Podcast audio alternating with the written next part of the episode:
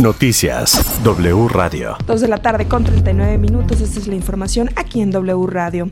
Y esta es una muy buena noticia. Fue localizada con vida la estudiante del CCH Mitzi López en Tláhuac.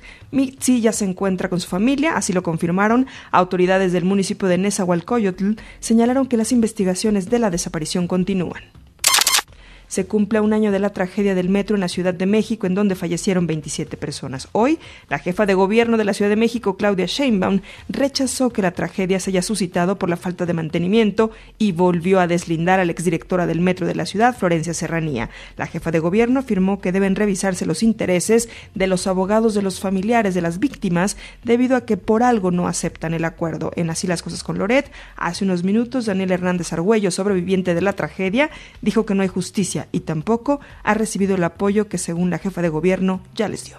Bastante turbias, bastante complicadas porque en este país no existe la justicia pronta y expedita.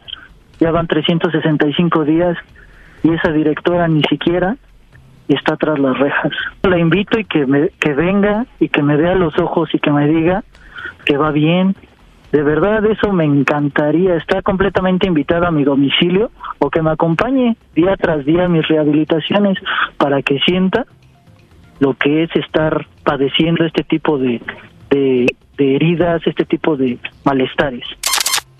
Isela Lagunas, escritor y periodista que publicó el libro Línea 12, Crónica de una tragedia anunciada, dijo que las familias que siguen buscando justicia y que no aceptan el trato con el gobierno de las ciudades porque no han tenido ningún acercamiento real con las autoridades. Dijo que abiertamente la jefa de gobierno de la ciudad tiene la indicación de no señalar a Ebrard.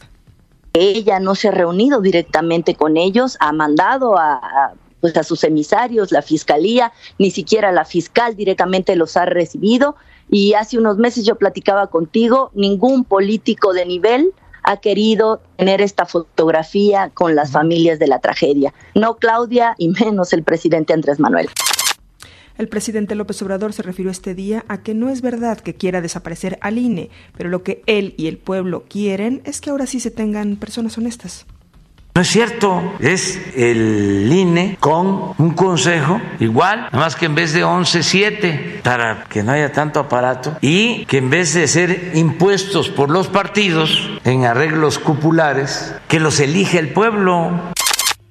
En Así las cosas con Loret, el expresidente del INE, José Woldenberg, dijo que como lo plantea el presidente, la reforma electoral apunta contra la democracia y que esto es alarmante ya que eso ha costado mucho trabajo el construirla. Además, esta reforma podría restarle independencia al INE y al trabajo del árbitro. Volveríamos a tener autoridades electorales alineadas con los actores políticos, con los partidos, que es de donde venimos. Y yo creo que eso es lo que deberíamos de tratar de evitar. Pues yo creo que hay que tomarla con seriedad.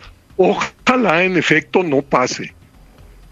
Dijo que cancelar presupuestos abre la puerta a que no se tengan procesos electorales equilibrados y se debilite los partidos. Aseguró que hoy los presupuestos determinados por el INE dan certidumbre al uso de recursos. Primero, porque el financiamiento público es realmente transparente.